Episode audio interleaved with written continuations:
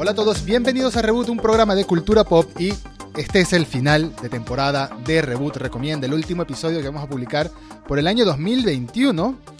Esta vez full spoilers, esta es la diferencia, este episodio va a estar full spoilers de las dos series que ya advertimos en el episodio anterior que íbamos a hablar a continuación, que son El Juego del Calamar y Misa de Medianoche, ambas disponibles en Netflix. ¿Cómo estás Ignacio? ¿Cómo te preparas para este final de temporada?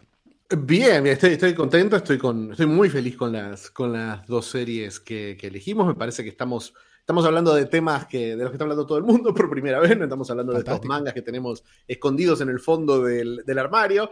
Así que, así que bueno, tengo, tengo muchas ganas de charlar y por eso mi primera pregunta eh, va a ser sorprendente. Te va a sorprender mi primera pregunta porque creo que nunca, creo que estamos rompiendo la estructura al preguntarte Edu, ¿por qué me recomendaste Misa de Medianoche? te recomendé Misa de Medianoche porque, como te digo, ya tenía un buen historial de confianza con Mike Flanagan, el creador de las series The Haunting of Hill House, The Haunting of Bly Manor, director de Doctor Sleep. Y al ser esta, no sé si su primera, pero al menos su primera reciente o su más reciente serie 100% original de su cabeza, no fue una adaptación de un libro, la vi, me encantó y dije, tengo que hablar esto con Fichi y preferiblemente, por eso me gusta tanto que sea en este episodio, preferiblemente con spoilers, porque hay mucho que desgranar acerca de la historia, los diálogos, los personajes y todo lo que sucede en apenas siete episodios, que se van, se van rapidito, incluso con lo densos que son. ¿Qué te pareció Misa de Medianoche, Fichi? Me gustó mucho, muchísimo, muchísimo. Me gustó mucho.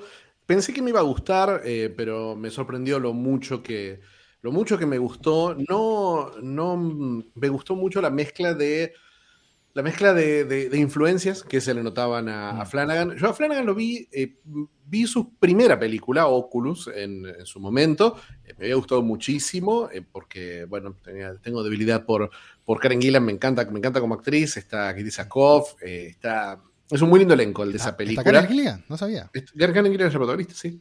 Eh, es, eh, es muy, muy buena. Muy, muy buena. Oculus tiene un concepto muy bueno, lo explora muy bien, pero sí se entiende, se entiende que es un director que tiene ambiciones novelísticas y por eso me parece que Hill House fue lo siguiente que vi. No, vi las otras películas, no vi Doctor Sleep, no vi Blind Manor, sí vi Hill House. Me gustó mucho Hill House, pero esto me gustó mil veces más. Me parece que llamarlo un, trabajo original, es verdad, es un trabajo original, pero... Sí, muchas inspiraciones. Pero de, Silent Slot, etcétera, etcétera. Etcétera. Mucho, hay muy fuerte Silent Slot y muy fuerte... Em, muy fuerte ese, ese, Stephen King por ahí más, más de comunidades. Me recordó muchísimo a una novela no tan conocida de él, pero que tiene una excelente adaptación a, a miniserie también que se llama La Tormenta del Siglo. Muchísimo. No la he visto. No la he leído. Perdón. Excelente, excelente. Tiene una secuencia en particular que es que es muy similar a, las de la iglesia eh, de, esta serie. Cuento un poquito, cuento cómo interpreté yo de qué se trata, vos decime si estoy en lo, correcto. Esta es la historia de la isla Crockett, una especie de Nantucket, eh, aislada de todo, a, más o menos a una hora de, distancia en ferry de la tierra firme. Eh, está, está está en lo que sería el, noreste norteamericano, ¿no? en, la zona de Massachusetts, New York, por ahí. Es una islita pesquera que está casi desierta. Y fría, un poco fría por la zona en la que estaba también. Un poco fría, un poco fría, sí, claramente un poco fría. Eh, aparte casi desierta porque, bueno, los jóvenes que, se van de, esa isla no vuelven más, hacen su vida fuera de la isla. No es que se van, se casan y vuelven con toda su familia para, para vivir ahí. La, la isla se está se está quedando desierta, se está muriendo lentamente. Me parece, me parece que, que mucho, de, mucho del, contenido de la serie, de los temas de la serie, tienen que ver con eso, con, la muerte lenta, la, inevitabilidad de, la muerte. Y, es una gran metáfora de eso, Crockett. Pero en este caso, dos jóvenes vuelven.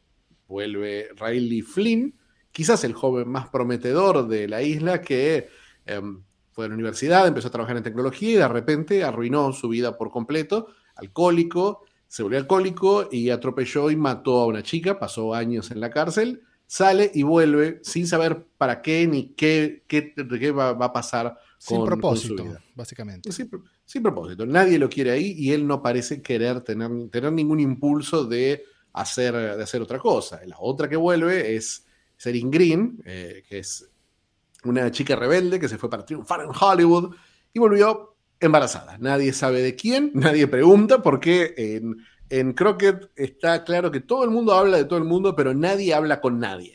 Es, es muy de vecindad, ¿no? Es muy de vecindad chiquitita.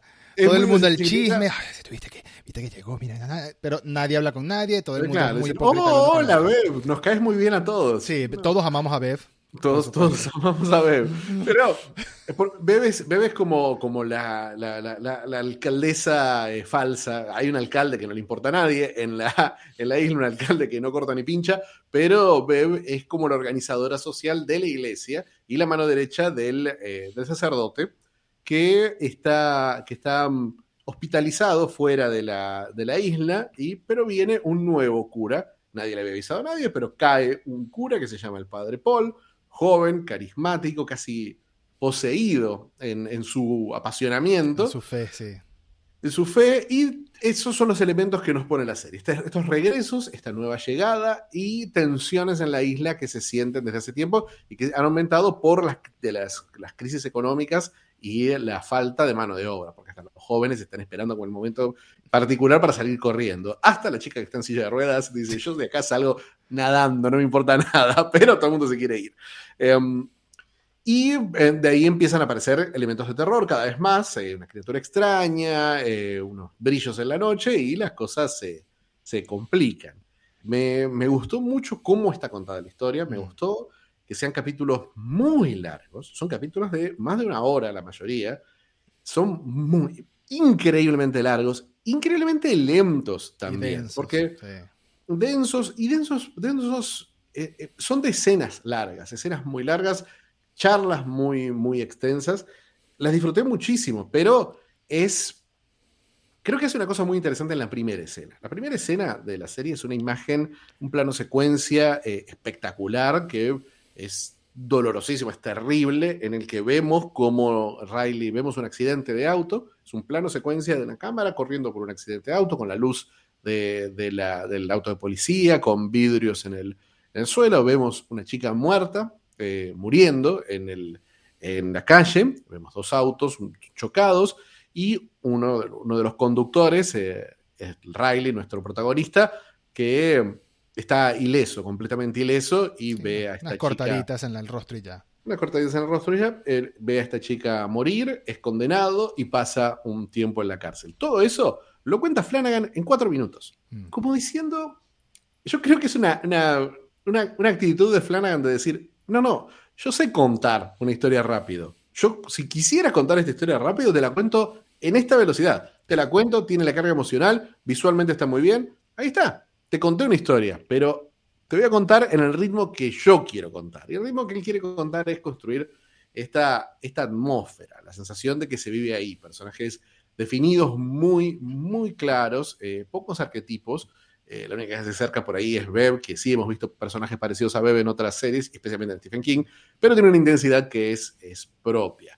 Eh, me gustó mucho la atmósfera. Yo no sé, contame cómo sentiste vos la atmósfera, el ritmo de la serie. Me gustó mucho eh, lo, extensas y lo profundas que pueden ser las conversaciones a veces. Y todo el, todo el, cómo el, cómo la serie te va engañando, ¿no? O te va, te va cambiando la percepción, vas cambiando la percepción de lo que está pasando a lo largo de los episodios. Tengo un amigo, Carlos, gran amigo, que él desde el episodio, desde el final del episodio 1, ya supo que trataba, de qué trataba la serie en general, ¿no? ¿Qué, era ese, esa oscuridad que aborda la serie? Ya vamos a entrar en spoilers, pero vamos a dejarlo por ahí hasta ahora. Pero a mí me costó un poco más, a mí me costó un poco más y viéndolo con ojos más, con ojos más ingenuos, el tráiler, que no te dice nada, que ya lo mencionamos en el episodio anterior, el tráiler no dice nada, el primer episodio te plantea un misterio, hay algo por ahí, hay una isla, hay como una mini isla a la que van los chicos para tomar y, bueno, y, estar libres ahí de los adultos. Y es como su pequeño club secreto que todos, que aparentemente todas las generaciones iban a esa misma isla. Em, tardas un poco en descubrir qué es lo que pasa, pero la manera en la que te lo va desgranando la serie a mí me gustó muchísimo porque es un misterio que van contando de una manera muy pesada, muy pesada y como que cada escena tiene cierto impacto. Al principio, el primer episodio lo sentí muy eh, rondando alrededor de la culpa que siente Riley, esas pesadillas que tiene, ese, esa aparición que al principio, bueno, al principio si no sabes de qué va la serie, crees que puede ser un fantasma, que se está apareciendo el fantasma de la chica, pero no, el fantasma está dentro de él, el fantasma vive en su cabeza y entiendes que aunque estamos viendo un personaje que está completamente emocionalmente destruido, se le nota triste, se le nota con una carga de culpa muy grande. Las anécdotas que él va contándote sobre su pasado, te lo imaginas como el típico douchebag del de, auto costoso en Estados Unidos, los, los martinis, las cosas, los cócteles en la fiesta y nada, al día siguiente dos Alcacelser y sigue la fiesta, ¿no? Eh, entonces es como ese cambio de personalidad que, lo, que te, lo, te lo dan a entender que sucedió pero no lo ves en la serie. Y aún así te queda claro, te queda claro cómo fue la personalidad de todos los personajes, o de la mayoría de los personajes principales, antes de la serie, cuál es el pasado que llevan. Me gusta mucho cómo desarrollan ese pasado en Riley, el protagonista, en Erin, la coprotagonista o la otra protagonista, en el policía, que me, sé el nombre del actor en la vida real, pero no me acuerdo el nombre del personaje, de Rahul, eh, ¿cómo se llama el personaje? Eh, Rahul Coley es el. Sí, el actor es Rahul Coley, pero el personaje. No, bueno, pero todo el mundo le dice sheriff y le dicen insultantemente, le dicen sheriff. El, ajá, el Sheriff Hopper, el Sheriff Hopper de esta serie también te cuentan muy a cuentagotas detalles de su pasado como para que entiendas, entiendas por qué él está ahí, entiendas su personalidad, su recelo y todos los temas de sociales que toca la serie. Y la serie tiene algo muy bien que es que la manera en la que toma, la manera en la que toca los temas religiosos, ¿no? Obviamente la serie llega un momento que ronda por completo sobre la fe y sobre la religión, pero he leído personas en Twitter quejarse que dicen que es ofensiva con los católicos, que es ofensiva con los cristianos, que es ofensiva con todo el tema del, cristianismo, ¿no? Puedes, puedes que te lo tomes así, pero para mí, para mí esto es un tema de manipulación. Porque claramente es un tema de manipulación, es utilizar el poder que tienes con tu autoridad y tergiversar las palabras para controlar a las masas. ¿No te parece? Eh, no, para mí es una, es una historia claramente católica. Para mí es, una, es, una, es una crítica, es una crítica al catolicismo a la, y habla y dice lo que dice la serie es que la manipulación es una parte intrínseca del catolicismo, más allá de la institución. más allá, no, de la religión, de las creencias de la religión. Me parece que la serie rechaza con fuerza la idea de que Dios existe mm. y um, dice que cualquier cualquier, cualquier, que la ilusión de Dios es dañina y destructiva y, eh, y, es algo, y es una muleta que nos hace experimentar menos la vida. Me parece que es profundamente crítica, pero claramente es la obra de un católico que rechazó su religión y se volvió ateo. No es... Yo tuve esa sensación con El Reino, con la, la miniserie de Netflix también, argentina, que critica a la iglesia evangélica, que, que tiene la hipocresía de decir, no, no, el problema está en la iglesia, no en las creencias. Las creencias están muy bien, pero los superiores de la iglesia, estos son malos, pero su corazón, el corazón de los creyentes es bueno. Esto te dice, no, el corazón de los creyentes, eh, eh, los creyentes están, eh, creer en una mentira y, continuar y perpetuar esa mentira y, y perderle el respeto a la muerte es, es algo, o sea, simular que la muerte no existe es, es el mal. Mm. en esta serie. Y me parece, me parece que te lo deja muy increíblemente claro en uno de los mejores finales de series que he visto en mi vida. Aún con solo siete capítulos. Mm. Pero, pero yo creo que ese proceso lo, lo, va, lo va dejando claro. Creo que vos hablabas de, de, la estructura de los capítulos y de cómo estaba construido ese primer capítulo alrededor de la culpa de Riley. Y creo que creo que a diferencia de otras series, y, que, y aún me pasaba con Hill House, que se siente como una película de ocho horas, no se siente como una serie, acá veo una estructura muy clara, episódica, que no solamente tiene una, un, corazón muy fuerte, un centro muy fuerte en cada episodio, que sea una cuestión temática, como en este caso es la culpa de Riley en el primero, eh, sino que también tienen, también tienen una una secuencia, una, una secuencia finales muy, muy claras, unos ganchos recontra, recontra fuertes. El final del capítulo 1 con los gatos en la playa, que es algo que ya medio lo estamos viendo en la primera escena, pero al final como diciendo, bueno, esto Podés leerlo como quieras, podés leerlo como una señal, podés leerlo como. Podés leerlo desde una perspectiva religiosa, pero desde la o lo que sea, sí. O claro, o una plaga, lo que sea, pero lo que sea que estés viendo acá es algo que no es bueno ni es natural. Entonces, es. Eh, creo que la forma en la que pasa y la forma en la que ignoran es, es muy interesante. Cómo lo es el final del segundo capítulo con Lisa eh, pudiendo, pudiendo caminar y. Y el final del tercer capítulo, a mí, para mí, final del 3 y final del 5 son top, así, de los mejores finales de episodios que he visto. No sé si en años, pero en mucho tiempo.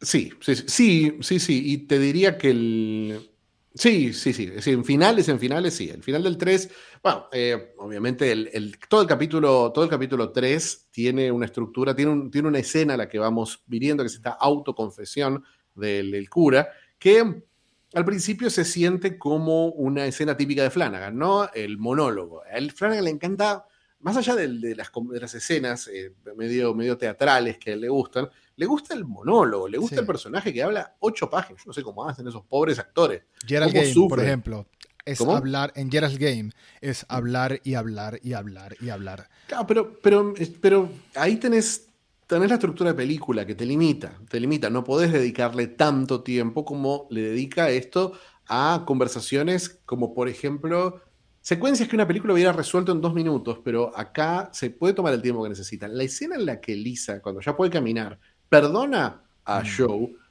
tiene una, intensidad enorme. Eh, se siente artificial, se siente literaria, se siente como para, esta no es una niña hablando, esto es un guionista hablando. No importa, no importa, porque es profundamente efectiva. Lo que dice la, actuación, porque la, actriz es muy buena y el actor que se de show también es, muy difícil eh, condenarlo de la forma que el pueblo lo condena, eh, aún sabiendo lo que hizo. Y mm, e, ese monólogo, o el monólogo del sheriff en el último o anteúltimo capítulo, anteúltimo capítulo, en el capítulo 6, tenés el monólogo del sheriff que cuenta las razones por las que se fue y cuenta toda su historia, toda es la backstory del personaje. Y es el personaje diciendo su backstory 12 minutos y Flanagan diciendo, sí, esto, esto es lo que es esta escena. No voy a ocultar. Sin flashbacks visuales. No, voy a contarte flashbacks, no voy a contarte nada. Voy a contarte esto. La de Pruitt necesita los flashbacks porque los flashbacks también en una serie en la que la atmósfera y el diseño de producción es tan pesado, tan denso, tan, tan vivido, ¿no? Tan, te da esa sensación de que los personajes, los, actores se fueron y estuvieron tres años en la isla antes de empezar a grabar, porque ves esa, ves, es la huella humana en esa isla que nunca existió, porque no es que fuera una isla real, sino que hicieron todo un set que fue la isla y nada más. Y se ve demacrada, se ve demacrada, las caras, las casas se ve como que pasó un huracán por ahí, arrasó y estos son los restos. Estos son los huesos de lo que fue algo, una residencia, una, un lugar de vivienda hace 50 años, que te lo dicen en la serie, ¿no? Que aquí vivían mil personas, cinco mil personas, pero luego ocurre algo, un tema con un derrame que nunca eh, desarrollan por completo, que no importa, desarrollan un poquito la conexión con Bev que tiene, pero lo que ves ahorita son restos. Para mí es como, es como el, el, lo que queda de un pez después que te lo comes, básicamente, hablando de una isla de pescadores. Sí, sí, sí, creo que eso está, creo que eso está, eso está, está, bien claro, pero vos fíjate que en los flashbacks de Pruitt, eh, cuando vemos toda esta historia en la que el padre Paul resulta no ser el padre Paul, sino un, sino el mismo monseñor, el mismo cura de 80 años que se fue, se perdió en Jerusalén y se pierde dentro de una caverna y se encuentra a lo que él identifica como un ángel. Tiene alas, debe ser un ángel que no es, que es, evidente, clarísimo que no es un ángel. Y me encanta lo bien que está justificado, porque si vos vieras eso, si, vos vieras eso en la vida real, te rompería tanto la, cualquier, cualquier concepto que vos tenés de la realidad, que mm. vos no dirías es un vampiro, vos dirías esto es, esto es algo, esto es un tipo que le pasó algo, esto es, los vampiros no existen, entonces, ¿pero qué existe? Los ángeles existen. eh, esto este, este monstruo horrible, bueno, en la Biblia dice que los ángeles te dan miedo, que los ángeles son imponentes, que los ángeles son inhumanos, indescriptibles. Entonces, bueno, quizás es esto. Entonces en ese momento dije, pará, yo estaba creyendo, yo creía, eh, me pasó también que no esperaba esta resolución, yo veía la historia, yo pensé que iba por un lado de Lovecraft, iba, pensé que iba por el lado del horror cósmico. Y no, no es horror cósmico, es horror gótico.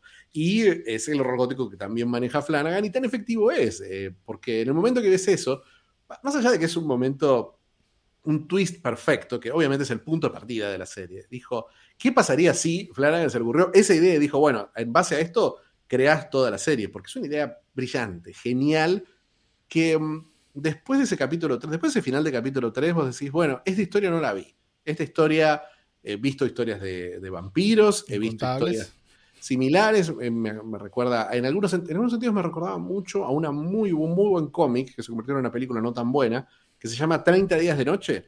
No la he visto, pero sé cuál es la película. Es muy buena, es muy buena, que también son vampiros en un pueblito en Alaska que tiene 30 días de noche y las cosas se complican obviamente porque bueno, eh, no podés acá, acá mirar el reloj un ratito y decir, bueno, ya es de día, muchachos, entren de vuelta. Eh, pero sí, ese capítulo 3 me pareció. ¿Cómo fue tu reacción cuando, cuando viste esa escena? Me pareció inesperado. Me pareció inesperado, aunque las pistas estaban ahí, ¿no? O sea, si has visto suficiente, suficientes películas, suficientes series, suficientes anécdotas, cuentos, libros, etcétera, de vampirismo, de vampiros, eh, las señales como el depredador de noche, los ojos brillantes, los gatos muertos, no sé, podrías recordar incluso al, personaje de el personaje de, Brad Pitt en El silencio, de los inocentes, escucha la locura que estoy diciendo. Entrevista con el vampiro que se alimentaba de ratas. Estaban algunas pistas ahí y por supuesto la escena que por alguna razón en su momento para mí pasó desapercibida y después dije, ah, claro, cuando llega el sacerdote nuevo por primera vez, que está metiendo un baúl muy pesado en su, en su casa, le da dos, dos, palmaditas al baúl y el baúl le responde adentro. Bueno, o tienes al sacerdote, al monseñor secuestrado ahí adentro. Que eso es lo que uno pensaría. Eso es lo que yo pensé.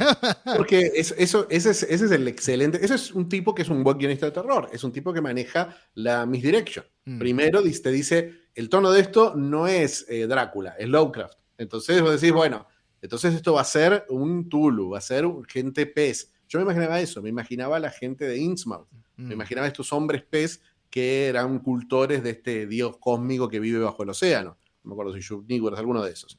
Eh, Yoxototh, ese era el dios de, de, Innsmouth. Pero, pero, me, bueno. trajo un flash cuando yo me acuerdo de los nombres de los ángeles. Evangelion, así más o menos fue ese momento. Eh, son, son, clásicos. Pero, pero sí, me dio, me, dio ese, me dio ese feeling. Y eh, más allá de eso, yo dije, bueno, acá la serie puede ir en dos direcciones. Puede volverse eh, terror, trash absoluta, pero no lo creo porque son cuatro capítulos. O puede usar este elemento y tomárselo 100% en serio para seguir explorando el resto de la serie. Y me parece que ahí está la, la genialidad. El capítulo 4 tiene tiene el momento, tiene una conversación con Riley y Erin que dura 25 minutos, 30 minutos, que yo sentía que estaba sentado con ellos dos en mm. esa conversación. Sentía que yo había junto a ellos. que yo había tenido esas conversaciones eh, alguna vez. Sí, es, es, una, es una conversación que, especialmente conociendo las circunstancias de los personajes y lo que le pasa a Erin, porque Erin pierde, pierde su embarazo y el momento en que lo pierde uno sabe que no, no va a recuperar ese embarazo. Ese ese bebé por pasar desapareció. Y eso es, fue, fue, fue, un momento muy, muy intenso, la forma en que lo llevó la, actriz, que aparte es excelente, la, actriz es, muchos actores, muchos directores se obsesionan con su, con su pareja y la ponen en papeles importantes, pero eh, Kate Siegel es fabuloso, fabulosa en esa secuencia. Zach Guilford me sorprendió, yo lo tenía mucho de Friday Night Lights, que es una serie que amo, pero me sorprendió, me sorprendió este, ese monólogo, especialmente la forma en la que habla de la forma en la que habla de su, de, eso, de, lo que ves cuando te morís, eh, mm. cómo es, qué es lo que pasa. Y te da, te da a entender que lo único en lo que piensa es eso. Eh, Zack, eh, em, Riley, Riley, Riley está muerto ya. Riley muere en la primera escena. en, el, en el accidente, cuando mata a esa chica, Riley muere.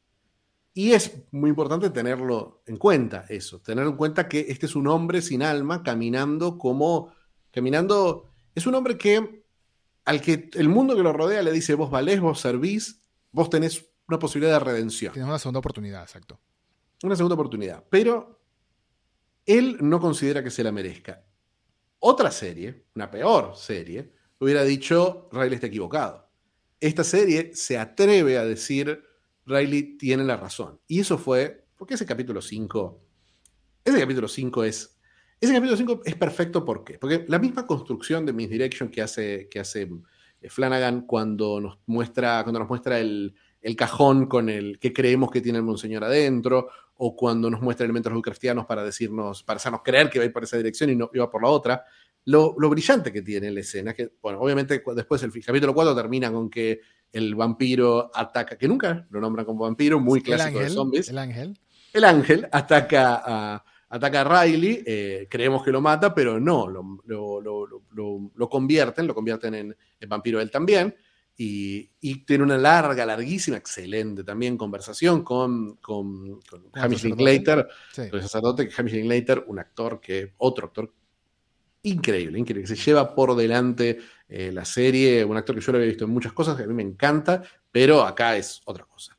y esta conversación, ¿Cómo? En Legión, por ejemplo. En Legión, en Legión que era un personaje muy interesante, que era un personaje que podrían haber descartado los primeros capítulos, pero no lo hicieron. Mucho que no lo hicieran. Sí, sí. Y no lo hicieron y era un personaje tiene desatado. Mucha, tiene mucha presencia él, como, como sus personajes, la voz. No sé si es la voz y la actuación, esa mezcla del talento que tiene actuando y la voz que tiene. Te dan como. Te ponen a te pide atención y se la das al, al, actor cuando está hablando. Y creo que en este tipo de series, como, como Misa de Medianoche, todos estos diálogos larguísimos hicieron que estuvimos completamente en silencio mirando lo que estaban diciendo, analizando palabra a palabra y, toda esa interacción en el quinto episodio dentro de este, de este salón de celebraciones o este salón del pueblo, wherever, que construyeron con el dinero malversado del derrame de petróleo que hubo. Em, tiene varios momentos y varios, varios detalles sutiles, como que en este momento vemos a Bev que está muy envidiosa. Está muy envidiosa. Cada vez que entra a, la habitación a preguntarle si todo bien, a ver qué pasa, si van a alimentar con el pobre señor técnico manipulable que, arregla los barquitos, que lo usaron de, lo usaron de, comida. Sí, lo usaron de comida. Sí, Su bracito con, el bracito y las cortes. Pero, el rostro de Bev y la, manera de, moverse, de actuar, de su lenguaje corporal, su mirada, todo es ¿por qué él y no yo si yo soy la santa? ¿No? Todo, todo ese personaje ronda en eso, en que ella es la santa, ella es la buena, ella debería haber sido la elegida. Sí, pero también que ella sabe por qué no es la elegida. Obviamente. Eh, y eso, eso es lo que hace fantástico también el, el capítulo siguiente. Pero el, quinto y el, final del quinto, el, el, momento en que, en que se van en la canoa, es, es tan efectivo porque de la forma que está construida la serie, cualquiera de las dos decisiones de Riley hubiera tenido sentido. Si Riley hubiera matado a Erin, hubiera sido un final fuerte y hubiera sido un final que hubiera dicho, bueno, eh, yo sé que no tengo alma, pero, pero bueno, como no tengo alma, no tengo miedo. El momento en que admite, que, es tremendo ese momento, el momento en que le admite a Pruitt que, que, que cuando Pruitt le dice, no, yo no, tengo, no siento remordimientos por lo que hice, por haber matado a Joe, y él le dice, ¿qué, ¿qué, te da? Me da asco, dice. No, me estás mintiendo. La, eh, furia de Pruitt de decir, fue buenísimo decime la, verdad, decime la, lo que realmente sentís. Y le dice, estás celoso. Y sí, está celoso. Tiene envidia. Eh, tiene envidia de no poder desconectarse tanto de la culpa que tiene. buenísimo, pero, pero es lo que lo hace un héroe al final. Y eh, eso es lo que para mí es, en, en ese momento es cuando va contra la fe católica y contra muchas ideas de moral la serie. En el momento en que dice, eh, Riley es un héroe porque decide morir, porque sabe que es la única forma en la que va a convencerla a Erin de que el peligro es real. Y en la que no va a hacer daño. En algún momento hubiese tenido que hacerle daño a alguien o a algún animal. Sí, pero para, no hacer daño podía ir a tomar sol a la, terraza, no tenía por qué hacer eso con, con Erin. Podía irse como se, como se quería ir desde el principio, pero, pero este suicidio de Riley, Riley está considerando morir durante toda la serie y la serie dice, Riley tiene razón. Riley, lo que hizo Riley, que es lo que, es quizás lo que para mí es más, más polémico todavía que, que la forma en la que critica el catolicismo. Porque no solo critica el catolicismo en sus prácticas, en su fe y en la, manipulación, sino en sus, en, sus, en sus planes sociales, o sea, en el lugar social que ocupa, mm. especialmente en la, tradición de Alcohólicos Anónimos. Mm. Y nosotros vemos estas reuniones de Alcohólicos Anónimos donde donde, donde trata, donde todo el tiempo, todo, todo el tiempo, todos los personajes están tratando de separar a Riley de su responsabilidad. Mm. Y Riley no considera que se pueda separar de su responsabilidad. Y la serie tiene la dureza y la, visión y la perspectiva eh, que no quiere satisfacer a nadie de decir, mm, no, lo que hizo Riley es responsabilidad de Riley. Y estuvo en la cárcel un rato y se fue, eso no, soluciona nada. La última imagen, lo último que ve Riley, es a, la chica que mató a Taravez eh, perdonándolo. Básicamente. Porque, porque esa es la única forma en la que vas a perdonar. Decir, bueno, te maté y morí también. Y eh, es, es, es duro y es es algo para discutirlo, porque por supuesto ya va a tener que ver con las creencias que tenga cada uno o con la, visión moral que tenga uno, cada uno sobre la redención, sobre la culpa, sobre las adicciones, sobre la vida. Y eh, la, serie, la serie toma un partido imposiblemente claro, o por lo menos no juzga a Riley por lo que hizo y básicamente lo pinta como un héroe, pero obviamente nos deja con el momento después. Y el momento después es, eh, es Erin horrorizada, horrorizada, eh, el momento en que vemos, en que ya pierde su conciencia Riley y vemos, empezamos a escuchar de fondo el grito de, de Erin y la vemos, y durante toda la secuencia de créditos eh, se, escucha, es desgarrador. los gritos de, de, Erin, que sí, que reacciona, y pues también tenemos a Erin diciendo, diciendo durante toda esa secuencia, dice, no importa lo que me digas, no importa lo que me hagas, me quieres asustar, no me vas a asustar. Y eh, terminamos con una Erin completamente aterrada, porque el problema es, el problema de la serie, la forma en la que ve las cosas la serie, dice, dice cosas muy claras sobre el mal Creo que en ese sentido es Lovecraft, más Lovecraft que Stephen King. Eh, Stephen King es un tipo que, que, cree, que cree que el mal tiene una raíz, una explicación, un punto de partida. Acá siempre se habla ¿no? de, este, de, este, de, este, concepto de la banalidad del mal. Y, es lo que vemos en el capítulo 6 en especial. Este, este ángel es...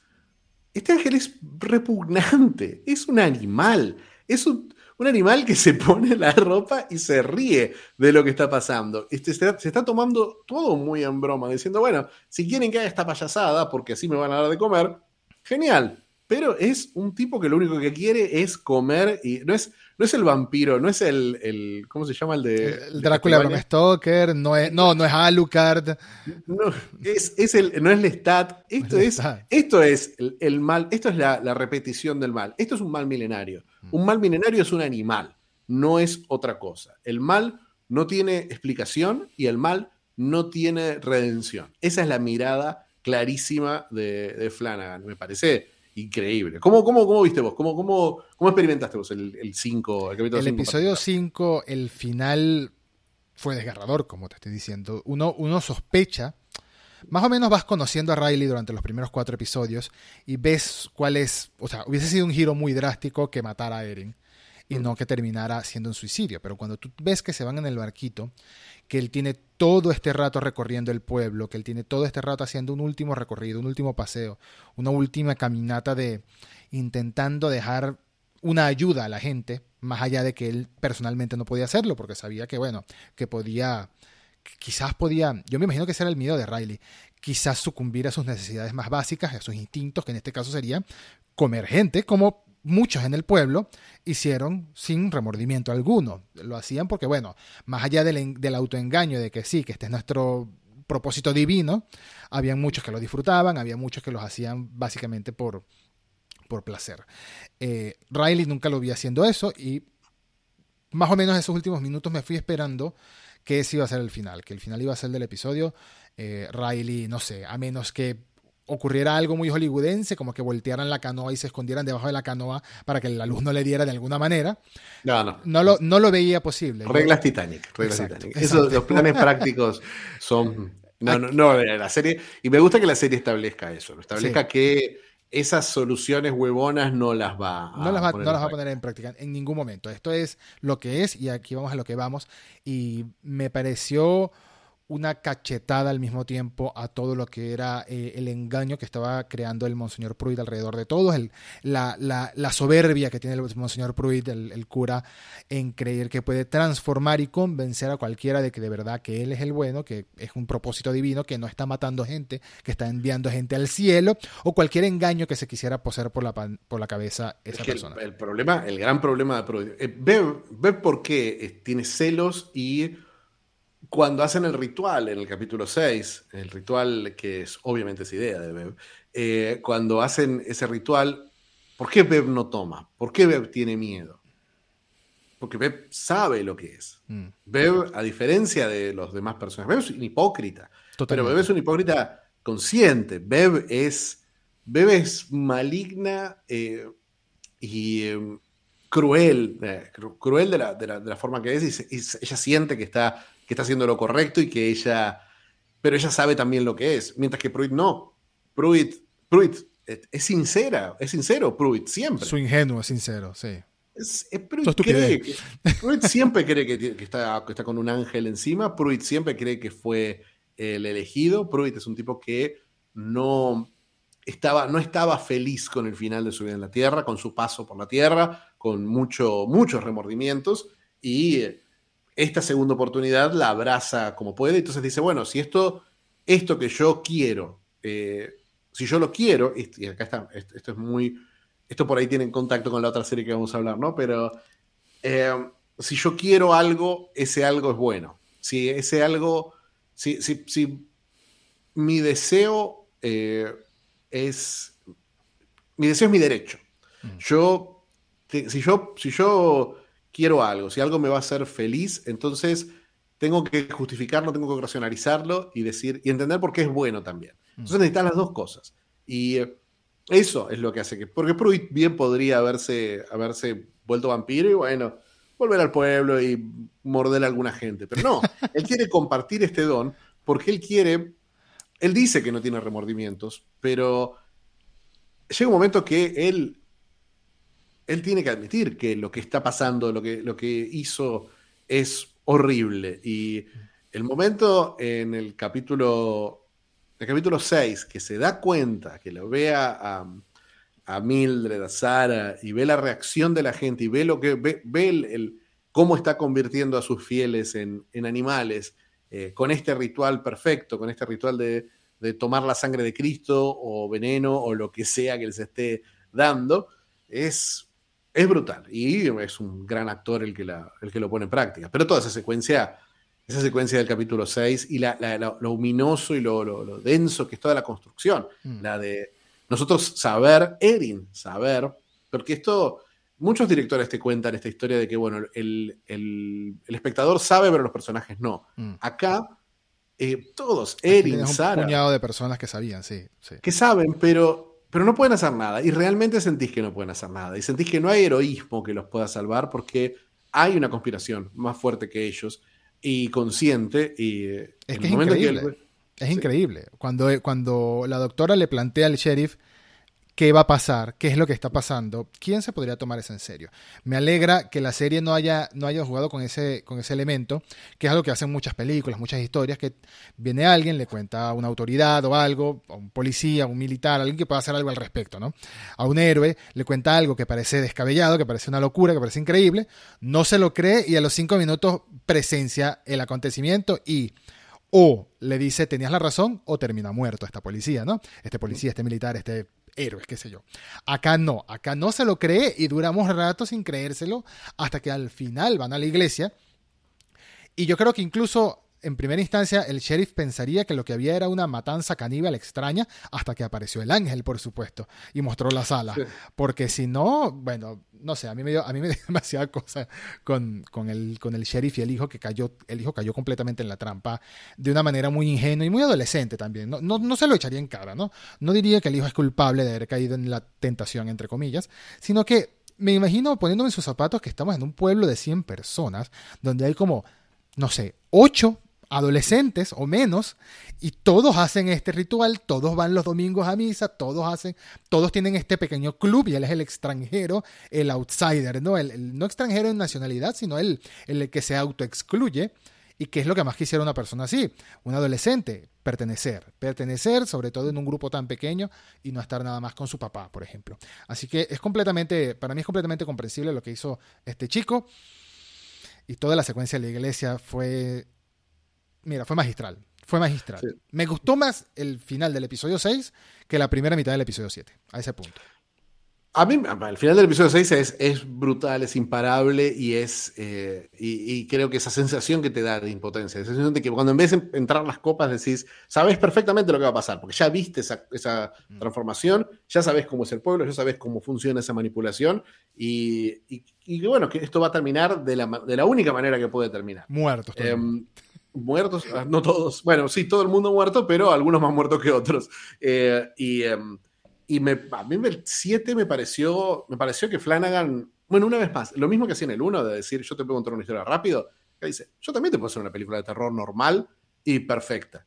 Eh, creo que con todas las vueltas, con todos los twists de las anteriores, se gana una media hora de película de acción, aventuras, eh, terror, donde los personajes huyen, se esconden, tienen enfrentamientos, algunos sin mucho sentido. Entre, hay, hay un par de personajes que no me cerraron del todo, me pasó como vos que el sheriff dije, bueno, pero ¿para qué estaba este personaje? Más que para abrirme una ventana a otra cultura y nada más. Pero Mildred y Sara en particular me parecieron personajes terribles, especialmente porque el maquillaje de Mildred es tan malo que no, se entiende, parece una actriz de teatro de, teatro de barrio haciendo de vieja, ¿no? ¿Por qué es, tan malo el, maquillaje? Es tan obvio que no es una vieja. Que vos decís, pero, pero ¿qué es esto? ¿Es un, es un acting? ¿Qué, ¿Qué, estamos viendo con este, con este personaje? Eh, cuando lo vemos a Pruitt viejo, igual, es está tan... Menos, mal que le enfocan de ladito nada más de repente. De ladito, muy poquito, y son poquitas escenas, pero Mildred tenemos cuatro capítulos de Mildred vieja, y después cuando tiene 22 años también. Eh, Eso fue muy radical, ese fue un cambio muy radical. Me parece, me parece que está bien, me parece que es radical, y llevarlo a la magia está, está bueno. Lo que pasa es que no es una actriz al, nivel de, de, las otras, la actriz que hace de Mildred, la que hace de la hija es mucho mejor, pero tampoco es un personaje que yo diga, bueno, tengo más ganas de saber de esto. la familia de Riley también, es como entender lo que significan esos personajes y el rol que cumplen en la historia, pero, pero son muy... Eh, son buenos actores, buenísimos. Son Harry Thomas es, muy bueno, pero los personajes son... Pero los personajes son básicos. Ahí, ahí yo sentí que... Ahí yo sentí que por ahí, qué sé yo, por ahí en, en sus inspiraciones, que en, en lo más novelístico necesitaban un poquito más de desarrollo. Aunque necesitaran más horas. No, me hubiera molestado que fueran ocho o nueve capítulos en vez de, en vez de siete, mientras, mientras me, dieran algo. Porque realmente llegó un momento. Desde, realmente desde el primer momento la, disfruté y obviamente con los giros venía esa sensación de, bueno, ¿qué va a pasar ahora? Pero sí, pero sí y el final, más allá de la primera mitad, que la primera mitad es, es una buena película de acción, en el momento cuando ya está todo decidido, cuando ya sabemos que está todo en llamas y están todos los personajes lentamente muriendo. Lo único que esperamos es ver cómo muere Bev. Ay, perdón, se me escapó. Mm, sí, sí. Desde el capítulo 1 que queremos que pase algo terrible a Bev. Lo bueno es que la matan un par de veces. Entonces, al menos, al menos la pudimos ver morir. Sí, sí. Unos minutos, pero valió la pena se sacó el gusto, dio el gusto a Erin. Eh, dos, de los momentos que más me gustan de la serie tienen mucho que ver con, ese, con esa escena que dijiste del ángel, entre comillas, disfrutando y riéndose. Es lo animal que actúa con una presa cuando está comiendo, ¿no? En la escena en la que está eh, Lisa, creo que será el nombre de la chica, Lisa y el hermanito de Riley, que se lo encuentran en una casa donde están escondidos, creo que era el, traficante que estaba ahí, pobrecito, todavía estaba haciendo alimento, que que, no sé, o sea, el ángel no le importa que hay gente a su alrededor, es como un animal comiendo, es un animal casi que le dan como un palito y hace, ah, ah. Y por eso lo, lo, prenden en llamas. Y después, por supuesto, en el momento final súper trágico y súper doloroso de Erin, que Erin empieza a cortarlo con el cuchillo, a cortarle las alas como si fuera un murciélago literalmente, tampoco se da, se da cuenta. Todo eso alrededor del ángel, o no le importa, ¿no? Todo eso alrededor del ángel y el misticismo alrededor del ángel. Me parece genial que no, se, no enredaran la serie contándote un origen del, vampiro, un origen del ángel. No. que esto es del año 3000 en Babilonia, que no, no, no, no, nada. Es una criatura, es un vampiro que está en, una, en unas ruinas en eh, donde estaba haciendo la peregrinación el, el Monseñor Pruitt. Unas ruinas que por lo que nos dan a entender más o menos, esa ventisca la, descubría y la cubría a veces, ¿no? Esos, esos tornados y esos, esas tormentas de arena, perdón, es la frase. Y estaba ahí, y estaba ahí y quizás tenía ahí miles de años, no importa.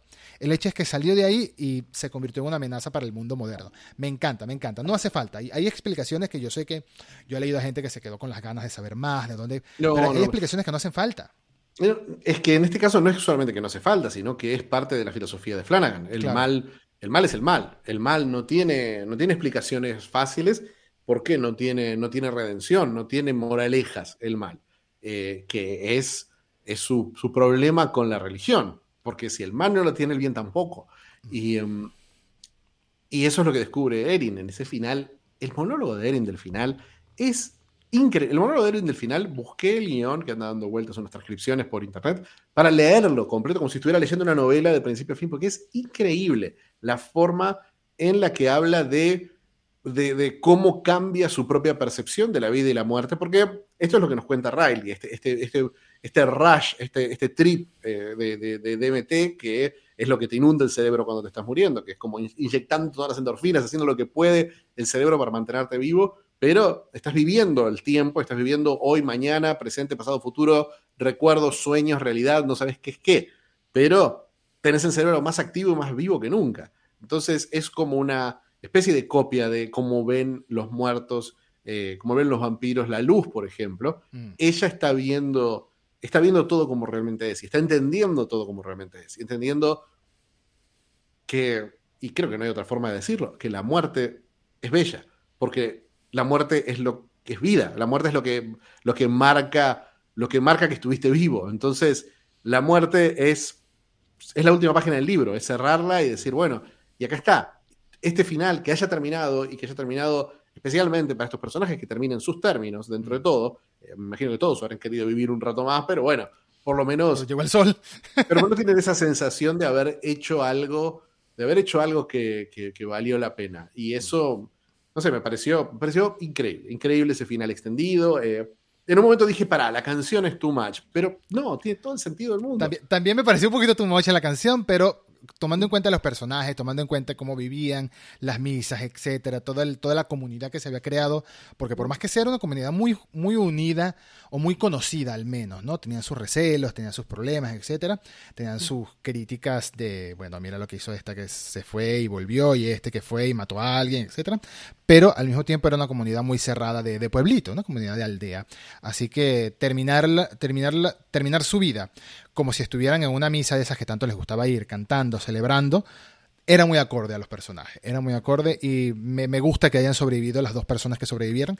Me gusta que la serie, por más que sea, tiene esa pizca de, final esperanzador en el sentido de que te da a entender que los chicos están a salvo, porque Lisa deja de caminar otra vez, deja de sentir las piernas, así que se curaron o se les salió todo lo que su organismo botó toda la sangre angelical, sí, angelical, porque es algo que también dice la doctora en su momento. Una de sus teorías es que, bueno, quizás si pasa tiempo suficiente, tu mamá no lo creo, porque mira, ya tienes 18 años básicamente, vas, cada vez como Benjamin Button, pero quizás si pasas tiempo suficiente, eh, el organismo saca, saca esto. Y sí, me parece un final perfecto. Sí, sí. A mí lo único que no me cerró del final es por qué están, quieren hacer una secuela de esto. ¿Por qué el ángel porque el ángel no muere. Ah, pero ese es el misterio. El ángel, se supone que la isla está a unos 30, 40 kilómetros de la costa, con las alas todas agujereadas. No creo que pero, Claro, puede ser que llegue, puede ser que no llegue, pero no es que lo vemos caerse como una piedra al mar y decir, bueno, adiós ángel, así fue como moriste. No pasó eso. No pasó eso, no vio, no sabemos si, si, lo agarró el sol, no sabemos qué le pasó. Yo no creo que haya secuela. Yo lo que creo es que esa fue su manera de decir. siguiendo tus palabras, siguiendo tus palabras, yo creo que esa fue la misma manera de, decirnos como, así como llegó el ángel, así se fue. No sabes de dónde vino, no sabes a dónde va. Bueno, pero por eso, pero no sabes a dónde va. o sea, no te deja dudas de que todos los otros personajes están muertos. Eh, está clarísimo, clarísimo que, que, Bev, por ejemplo, no la veo aparecer en una secuela después de ese mm, final. No creo. Eh, Quizás pero, pero que el ángel digan, y aparte que digan, porque si uno lo viera y dice, bueno, claro, tiene eso, pero, pero que digan los dos, digan, pero no puede ser que llegue. ¿Y llegará? No sé. Bueno, quizás en Midnight Mass 2, eh, Lisa, y, Lisa y el chaboncito contra el ángel, ahí lo, lo veremos. Pero, pero bueno, eh, no sé si tienes algo que preguntarme, Edu. Bueno, te podría preguntar, si te gustó, ¿qué significa esto? ¿La recomendarías y además seguirás viendo obras de, Mike Flanagan, las que te faltan? Acabo de ver anoche, vi los dos primeros capítulos de Blind Manor y me está gustando bastante. Así que, así que sigo, sigo en el, pack Flanagan. La, idea de Doctor Sleep me parece tan poco interesante que, no sé, no sé cuándo, cuándo le daré. Aparte es muy larga. Esa sí que me cuesta sí que me cuesta porque, qué sé yo, siempre me pareció, siempre pareció muy rara la relación de Stephen King con El Resplandor y la sensación de, que tenía que arreglar eh, la versión de Kubrick de Resplandor me parecía, no sé, ¿por qué? Aparte como King, como a King le gustó, me parece que me va a gustar menos a mí. Pero, sí, voy a seguir viendo. Doctor Sleep tenía las expectativas tan bajas que terminé, terminó pareciéndome una película interesante con giros inesperados. No me leí el libro. No me leí el libro ni me lo voy a leer, la verdad. No voy a gastarme mi tiempo leyendo Doctor Sleep. Me quedo con El Resplandor y esto para mí es como un, como un fanfiction ahí que continúa la historia de Uy, mentira, no, ¿cómo puedo decir eso de Stephen King? eh, pues sí, Fichi, creo que con eso concluimos Misa de Medianoche. A los dos nos gustó muchísimo. Me alegra que te haya gustado. Me alegra que. Me alegra que exista en general. Me alegra que exista un autor que está haciendo terror interesante hoy en día, distinto al terror quizás un poco más típico, creo que es la palabra. Estoy sonando mal y no quiero sonar mal porque de verdad que me encantan las películas de terror que hace James Wan. Me encantó Insidious, me encantó El Conjuro y me gustó mucho. Eh, ¿Cómo se llama la más reciente? Maligno. Maligno. Me gustó mucho Maligno también. Ah, pero este es otro tipo de terror. Este es un terror más gótico el que hace Flanagan. Es un terror más, más psicológico, más, más oscuro, más de pensar y más de ponerte en los zapatos de estas personas que están sufriendo. Y sufres con ellos antes de que empiecen a pasar las cosas horribles. Ya estás sufriendo con estas personas. Y por eso me gusta mucho Flanagan. Y voy a, voy a ver Hush, que no le he visto, y Oculus, que tampoco le he visto. Son las dos que me faltan de él. Son las dos originales. Son las dos originales. Pues después son todas adaptaciones. Eh, um, y ahora continuamos. Continuamos con el juego del calamar, otra de las series del momento. De hecho, la serie del momento, la serie del año para Netflix. La serie más vista de lanzamiento en la historia del servicio, dijeron recientemente. Y te quiero preguntar, Filchi, ¿por qué me recomendaste el juego del calamar? Te recomendé el juego del calamar por tres razones. Primero, eh, la más simple y básica de todas, la disfruté muchísimo. Es una serie que maratoneé de principio a fin, como no hacía desde la primera Witcher. Eh, me gustó muchísimo, muchísimo, muchísimo. La disfruté, disfruté el, acto de verla y, el, y el, la, necesidad primal esa, de qué va a pasar ahora, de quiero saber qué va a pasar, quiero saber cómo sigue, quiero saber cómo termina. Eh, eso, eso básico me encantó. Y segundo, me parece que se conecta con muchas cosas que venimos charlando sobre historias, sobre personajes, sobre géneros, eh, sobre medios en particular, que creo que lo vamos a explorar bastante. Y tercero, y esto es una cuestión que que bueno, que hay que verla, ¿no? Porque es como La Casa de Papel, como Game of Thrones, como Avengers Endgame, es un ladrillo de cultura pop. Es una, es una, es parte de la pared de la cultura pop. Es algo que hoy eh, no, no, recuerdo ver algo que haya, que haya generado algo tan, tan inmediato de decir, bueno, todo el mundo tiene que ver esto. Pero está claro que todo el mundo. Es imposible eh, ser parte de la conversación sin haber visto el juego de calamar. Y me parece que también podemos, tenemos la capacidad de conversando, saber cómo, cómo explorar, cómo explorar eso, cómo, cómo tratar de entender por qué eh, fue que se ganchó de esta forma en la cultura pop. Entonces, que te, te pregunto, Edu, ¿qué te pareció el juego de calamar? Me gustó mucho, me gustó mucho porque mm, creo que lo he dicho más de una vez en este, en este podcast y te lo he dicho a ti, Fichi, más de una vez en persona, en WhatsApp, en lo que sea.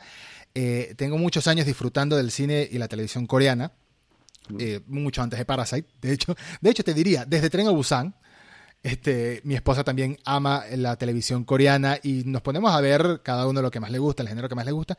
Y he visto muchísima, eh, muchísimas producciones, más de las que me imaginé, sobre todo películas. Así que nada más con reconocer algunos rostros en esta serie, ya, ya me llamaba la atención. Y sobre todo porque si hay algo que saben hacer bien los coreanos, son dos cosas una que ha quedado más demostrada que otra en, cuanto a volumen, en cuanto a cantidad. La primera es thrillers o misterios, suspenso, eso lo saben hacer muy bien. Hay incontables ejemplos de, ese estilo, películas criminales, películas de misterios, películas eh, de asesinatos, de dramas, etcétera, etcétera. Y otras son críticas sociales también, o críticas basadas en la vida real. El ejemplo más claro que ha visto más gente es Parasite, por ejemplo, ¿no? Que es claramente una crítica a los pobres que son parásitos. No, mentira, obviamente que no es eso. Es, no sé por qué llegué a leer tweets así, pero bueno. Esta serie no sabía lo que me iba a esperar en cuanto a la crítica, no sabía lo que me iba a esperar en cuanto a la trama, pero sí sabía que iba a ser un buen thriller, un buen, una serie inspirada en, en el género de los Battle Royales, en el género de el juego de supervivencia, ¿no? Y me, llamaba mucho la atención que en vez de tener esto tipo, tipo el cubo, por ejemplo, que es solucionar un puzzle macabro, distinto, que puede involucrar el riesgo a perder un brazo, cosas así, esto eran juegos de niños. Juegos de niños que vi medio tráiler, no quise ver más, vi medio tráiler y ya desde el principio en el tráiler te dan a entender que había juegos de niños que terminaban mal, terminaban sangrientos, terminaban en muerte. Entonces, ese giro me pareció interesante desde siempre. Y la serie desde el primer episodio es un bombazo. Es un bombazo que te va presentando personajes eh, como el de Lee Jun Jae, que Lee Jun Jae es el nombre del actor. Por cierto, mi pronunciación coreana no existe, así que voy a decirlo como se lee. Lee Jun Jae se llama en la serie Gihun. Eh, Gihun, sí, sí. Gihun. Eh, El personaje de Gi-hun es una persona que al principio te lo presentan como un despreciable, como un paria, ¿no? Como un, un personaje, no, es, es como te lo presentan, como te lo presentan, un personaje que vive en casa de su mamá, que le critica a la mamá, sí, que le pide dinero, que va a Es a apostar. Es el personaje icónico coreano, ¿no? Es el Es el adorable personaje, perdedor. Sí, Es el que, el que personaje- siempre hace Song Kang-ho, uno de los actores coreanos más famosos que también sale en Parasite, es el papá de la familia. Él Claro, siempre hace personajes hace ese así. personaje en The Host. En eh, The Host, por supuesto. En The Host es ese personaje. Casi eh, todas las el- películas de Es el protagonista, el protagonista de Oldboy empieza, empieza así. eh, el protagonista de Psychokinesis, la película de que hablamos hace Claro. cuatro o cinco Reboot Recomienda, es exactamente ese mismo base de personaje. Esa No no exactamente, no es Pero- exactamente el mismo personaje. Pero hay un Hay- trasfondo atrás. Hay un trasfondo Sí. atrás que te van desarrollando a lo largo de los episodios y te vas dando cuenta que es una persona con muy mala suerte, Mm. no por voluntad propia. Sí, por voluntad propia, entre comillas, es lo más reciente, pero el origen de él es sistémico. El origen de sus problemas es sistémico y esa palabra se va a repetir mucho a lo largo de todos los personajes. El clavo sistémico, la piedra en el zapato, lo que es el problema que tienen es basado en deudas que se les salen de control, préstamos incluso que se salen de control. No estamos hablando de gente que malversa. Bueno, hay un, mafioso, hay un yakuza coreano, así que él sí lo dejamos un poquito de ladito. Pero no estamos hablando de gente que malversa, gente que es eh, eh, ludópata. mm. Estamos hablando de gente que ha sufrido de alguna manera las consecuencias de un sistema que no le favorece que los endeuda hasta tal punto que la, la serie, eh, cuando la escribió su creador, dice que todavía no estaba tan grave. Esto lo leí en una entrevista. Todavía no estaba tan grave como hoy en día, que es aún más, más coherente la serie con el tema de la deuda familiar en Corea, que es altísima y la deuda ya se hereda, ¿no? Si te mueres, tus hijos heredan la deuda, así que es un pequeño loop del que no sales. Corea está muy bien en muchos sentidos, pero en el sentido social sí se nota que hay una gran eh, disparidad de clases, un gran descontento y es algo que se ha mantenido durante muchísimo tiempo y ha sido representado en muchísimas películas también, en diferentes momentos, previo a la separación y posterior a la separación de las dos Coreas. La serie en el primer episodio, bueno, en general, ¿de qué trata la serie? ¿De qué trata la serie? La serie trata de un grupo de personajes bastante extenso, de hecho, aunque hay dos o tres que son los protagonistas principales, por así decirlo, Gi-hun es uno de ellos, eh, que se ven invitados o tentados, bueno, ambas cosas, y tentados e invitados a participar en un juego misterioso en el que hay mucha plata en juego, mucho dinero. Eh, la cifra en wones era, creo que eran 46.500 millones de wones, que si lo pasas por Google te dice que son redondeando 40 millones de dólares. 40 millones de dólares te solucionan las deudas y las deudas de tus deudas y las deudas de las deudas de tus deudas por toda tu vida. Así que es un dinero con el que en cualquier país del mundo se puede vivir muy bien toda tu vida y a la siguiente generación también, a menos que te vuelvas loco, ¿no? Y empiezas a comprar como Johnny Depp, que según se gastaba 800 mil dólares en vino al año o algo así. Bueno, esa clase de cosas, lo leí en un reportaje también, no sé para qué leo esas cosas. Esa clase de cosas llevaron a esta gente a lo que parecía ser una competencia, entre comillas, inocente. El, el, el look, el look de, de los personajes en el juego, este traje, esta sudadera y este pantalón verde deportivo con rayas blancas que parece de Adidas, no sé si era Adidas, pero pareciera, con números. A muchos, muchos, leí que mucha gente pensó que parecía algo de una cárcel, pero no, esto es el uniforme escolar que es típico en Corea, es todo muy de niño, todo muy de niño. Las literas, aunque son exageradísimas porque son muchísimas personas, siguen siendo literas, es algo relacionado con los niños, los juegos, etcétera, eh, y la inocencia que se supone que hay ante lo inesperado, que bueno, lo primero que vemos es un juego de congelado, no sé cómo se llamará acá, no, no, creo que exista un juego así acá en Latinoamérica, pero es más o menos que... Sí, sí, existe un juego, existe un juego que acá se llamaba, se cantaba una canción, es lo mismo, era igual, se cantaba ah. una cancioncita que era 1, 2, 3, 1, 2, 3, cigarrillo 43, era okay. la cancioncita, okay. pero era el mismo juego, exactamente. Hashtag fumar hace daño, sí, pero bien, no lo sabía. Este, y Hablamos, acabamos de hablar de hace media hora de una serie que dice suicidarse es bueno, pero tenemos que decir el fumar hace daño. Sí, sí. No, lo digo porque son niños sí. Eh, bueno, eh, el hecho es que en este primer episodio te encuentras con este primer juego que termina en mucha gente muerta. Y aquí, ah, obviamente esa escena la ha visto todo el mundo, la ha visto en... eh, Así no hayas visto el, que nos está escuchando, así no haya visto el, la serie completa, al menos esta escena la ha visto en redes sociales, en algún video o algo, porque ya se viralizó por completo la escena del juego de la, de la muñeca de la niña super creepy que voltea la cabeza. Eh, pero aquí, aquí es donde empieza a trastornarse la serie, aquí es donde empieza a cambiar la serie, y por eso me gusta tanto la dinámica que hay entre el episodio 1 y el episodio 2. El episodio 1 es presentación de personajes y nos vamos al juego, termina con la gente yéndose a su casa otra vez. Bueno, no, hubo una votación democrática, si todo el mundo, era una de las tres reglas del juego, si todo el mundo decide, o la mayoría decide, irse. Finalizamos el juego hasta aquí. Se murieron 200 personas, pero no pasó nada. 200 personas que, bueno, creo que cada uno iba a recibir 100 millones de won o algo así. Es que, claro, el número, los 45.600 eh, millones de won, Es por las son porque 457 cada personas. persona vale 100 millones de won. Sí. O sea, cada persona tiene un valor arbitrario asignado. Del. Sí, sí. Uy, casualmente vi una película que le ponía valor a las personas hace poco también. Coreana, se llama Yo Ho, está en Netflix. Recomendada, es de acción, es, perdón, no es de acción, es un thriller policial. Volviendo a la película, volviendo a la serie, eh, al final de este episodio me sorprendió mucho, me sorprendió mucho que se fueran, porque dije, ¿cómo van a volver? ¿Cómo van a justificar estos otros siete episodios que quedan?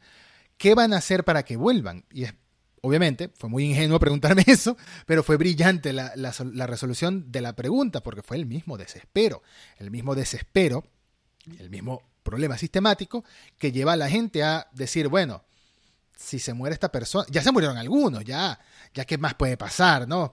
Al final puede que solucione mi problema, al final quizás ayudo a alguna de la familia que, que quedó viva, de los de los sobrevivientes, si todos están ahí voluntariamente, y eso es, eso es lo que hace, eh, a mi parecer, la reflexión del juego del calamar tan dura con la vida misma, ¿no? E- Ese, ese paréntesis entre esos dos episodios, ese balance que hay entre, eso- entre esos dos episodios, que es un personaje clave, el que pone el voto de váyanse a su casa, es el voto final, el voto que decide nos vamos todos, y aún así todos regresan. Creo que quedan como 14 afuera o algo así, porque no, no, no regresan todos.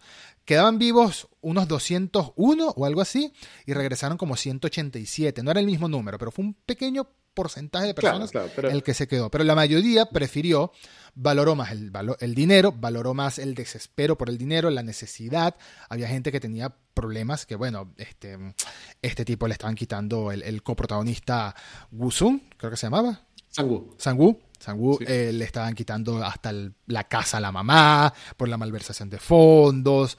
El protagonista, bueno, tenía a la madre diabética. Hay un desespero muy grande, pero que la, la solución no puede ser, no puede ser ir a jugarte la vida o la muerte por dinero, ¿no? Y eso es lo irónico. Hasta, el, hasta ese momento, eso es lo irónico y eso es lo duro que te plantea la serie. Esa es Es parte que de la, serie, la serie está todo el tiempo eh, poniéndote, invitándote. Los personajes son, son muy. A diferencia de los de Misa de Medianoche, que son como casi impenetrables, que son complejos, que son personajes que mantienen puertas cerradas, que tienen secretos.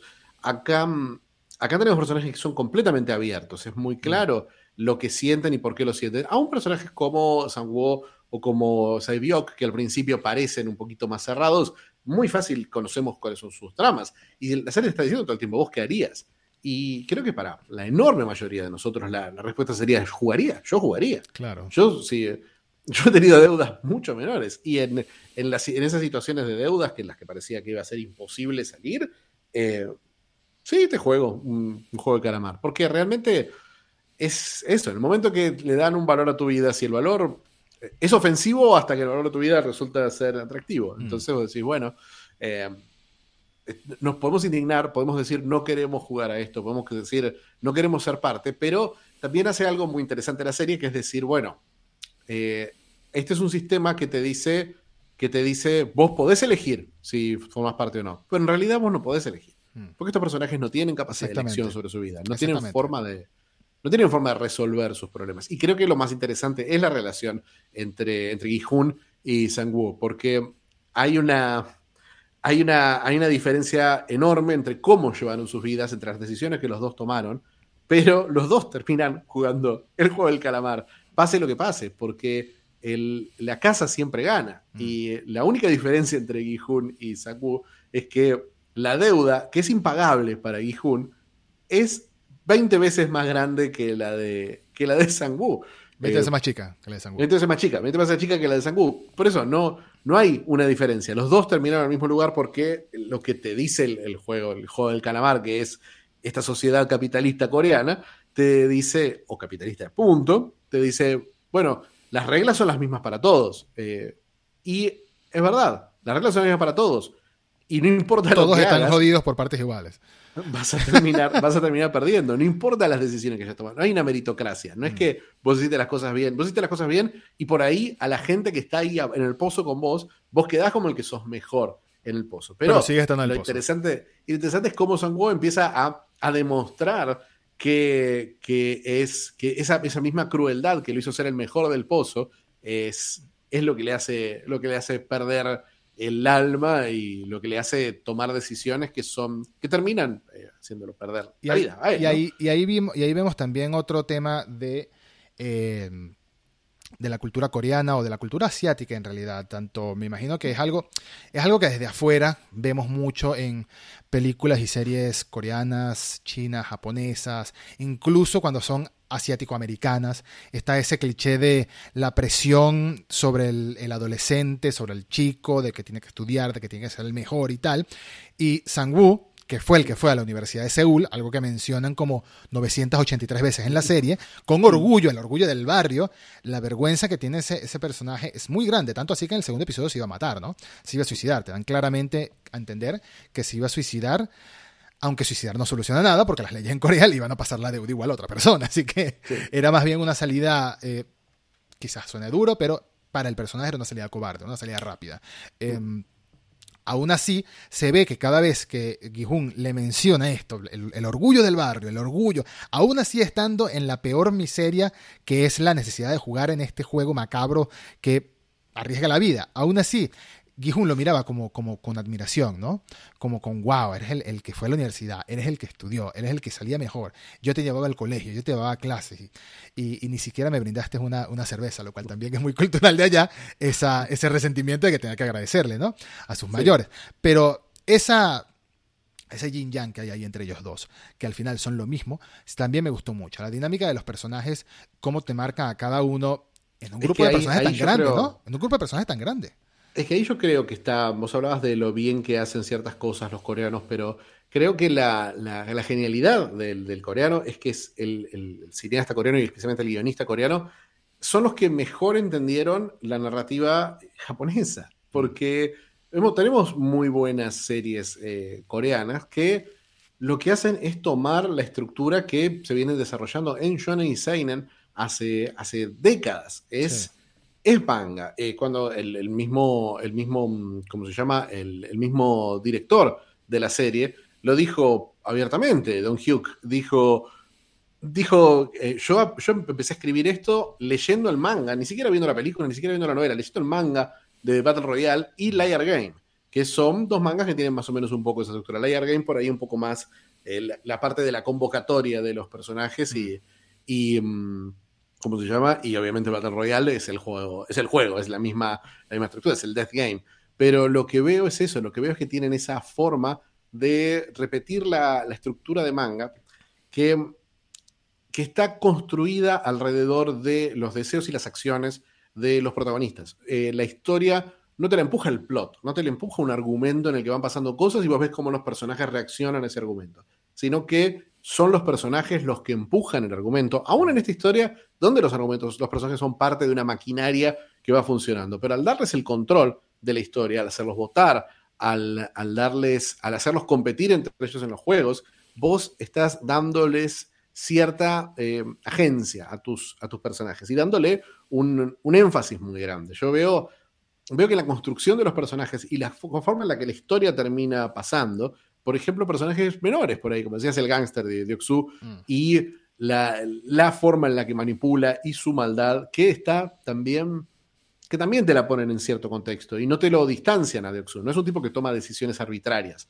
Cada una de sus decisiones es inteligente, él avanza, va para atrás, él siempre busca estar protegido de cierta manera, busca tener poder sobre, sobre los demás. Es un personaje muy, muy bien pintado. Sí, claro. Es un personaje, un tiburón que sobrevive en estas aguas envenenadas, hasta que no sobrevive más. Y la tenés a Minio, que es la, la, la, pareja, que es mi personaje favorito de la serie Pareja. por mucho. Sí. sí, bueno, ella dice, pero ella es mi personaje favorito de la serie. Ella es increíble, aparte que es una actriz fabulosa, muy, muy graciosa y muy...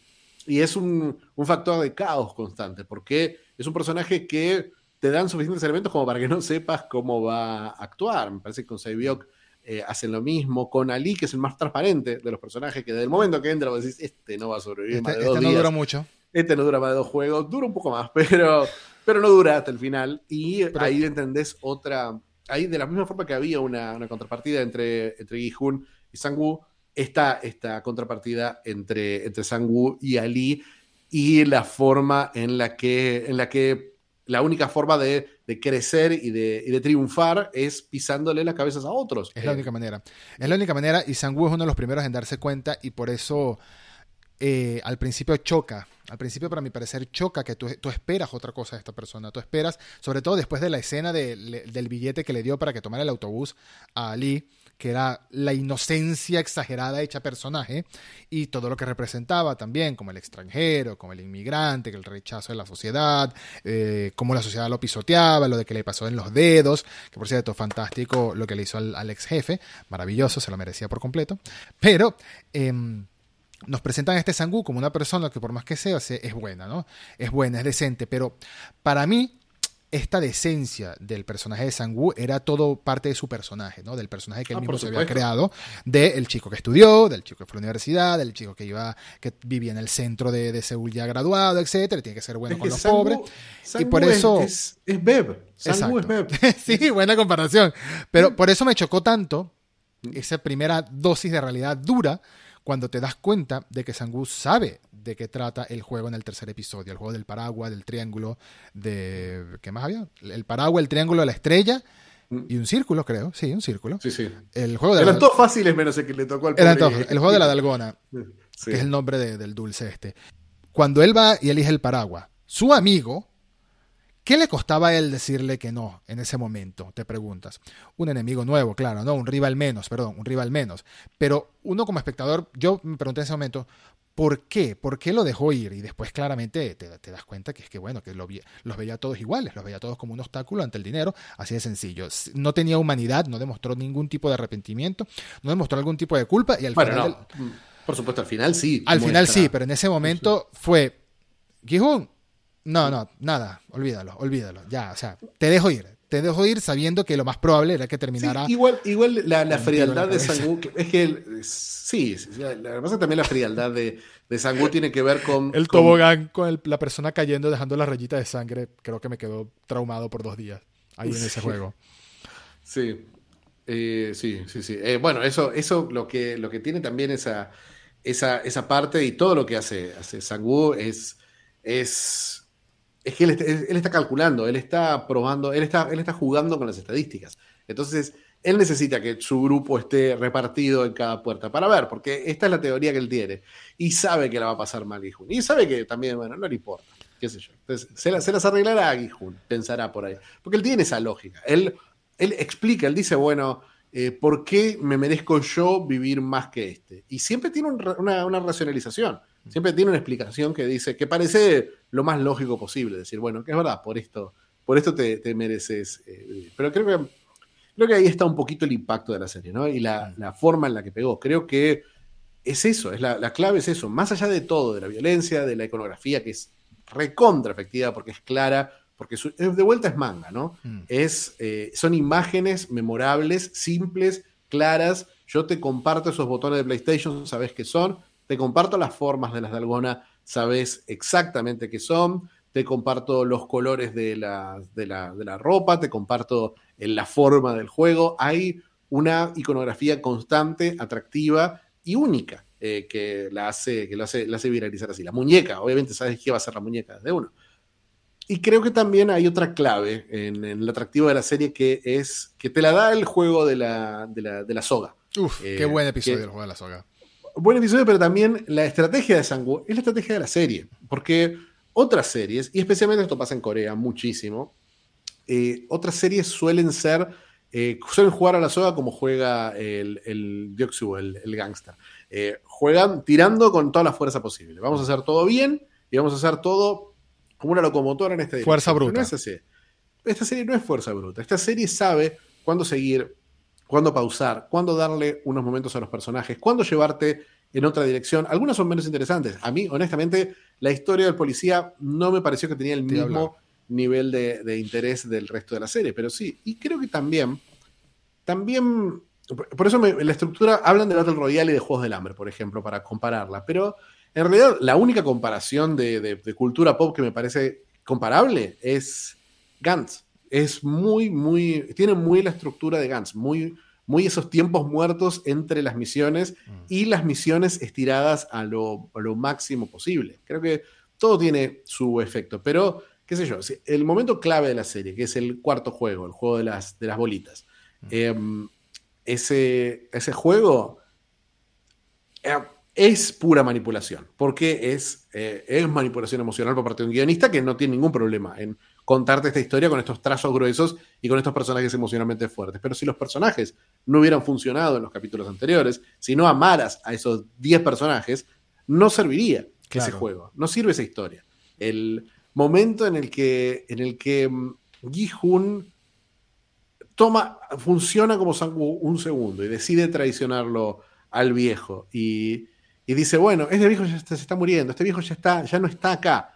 Eh, entonces no tengo, necesito, quiero seguir viviendo. Y, y, ese admitir que quiere seguir viviendo, que después de alguna forma lo condena, eh, es es lo que lo humaniza, es lo que lo humaniza el personaje, porque no podía ser, no podía ser un héroe que hiciera todo. No podía ser tan bueno todo, el tiempo. Él, era el único que le tenía completa eh, fe al viejito, no le importaba, no lo veía como una carga, que eso también está muy presente en, la serie, ¿no? Como ven muchas personas a otras como cargas, sobre todo eh, el llamado sexo débil, lo consideraron así en el juego de la soga, las mujeres, en todos los juegos que veían más físico, los equipos las intentaban dejar de lado, al punto de que terminaron eh, tres o dos en el, en el mismo equipo en, cuanto a la soga, ¿no? Y acá también estaba el tema de que había que elegir un compañero, un solo compañero. ¿Quién va a ser? ¿Va a ser una mujer? ¿Va a ser un viejo? ¿Qué va a ser? ¿no? Entonces, esto tenía que buscar al más fuerte, al hombre más fuerte. Y por eso, y por eso yo me lo olí. Me lo olí como un sabueso cuando mandaron a buscar equipos, cuando armar, equipos de dos. Yo dije, esto va a ser uno contra el otro. Es que tiene que ser uno contra el otro, porque si no, ¿cómo eliminas ahí de dos en dos para que sea. para estirar la serie también? Es el episodio 5 apenas. No puede, no puede finalizar tan rápido. Y me pareció. pareció una idea bastante macabra, la verdad. Terminaron marido y mujer jugando. Terminaron Gihun y. y el viejito jugando. Terminaron las dos chicas jugando, las dos chicas jóvenes, que a una la conocíamos muy poco, pero aún así había tenido cierto peso en el episodio anterior, en el de la soga, ya se estaba convirtiendo como en otro personaje de apoyo para, para ay, se me olvidó el nombre de, la, de la protagonista. Entonces, me pareció muy duro. Ese episodio fue obviamente el, el episodio emocionalmente desgarrador y aprovecho este momento para destacar una de las cosas que amé de la serie, y que creo que todo el mundo que la vio la amó, algunos a mayor escala que otros, algunos la valoran más que otros, pero en la producción y los sets de esta serie es impresionante. La dirección de arte es impresionante. Todo el, set de las escaleras y las puertas y los pasillos y todo en, colores pasteles. Fantástico. En, YouTube hay una entrevista, casualmente, la recomiendo nada más de pasada para que la busquen. Una entrevista en la que están eh, Gihun, Sang-woo, el director y la directora de arte, los cuatro hablando acerca de la serie. Es como, como una especie de comentario del Blu-ray, comentario del DVD, pero dura como 18 minutos nada más. Veanla que es fantástica, tiene subtítulos en inglés nada más por ahora. No sé si ya capaz Netflix Latinoamérica o Netflix España lo subieron con subtítulos en español. Está muy bueno el detalle de cómo se inspiró esta, esta, esta directora de arte para crear todos los sets. Y casualmente, el set del juego de las canicas, de las bolitas, de las metras, o como le digan en su país, ese set que parecía un barrio viejo de Corea, parecía un barrio real y todo construido, te lo imaginas, porque fue así, esto no es CGI, esto fue construido para la serie en un almacén gigante. Es espectacular porque si has visto películas coreanas o películas asiáticas que se desarrollan en los 70, en los 80, etc., así se ven las calles.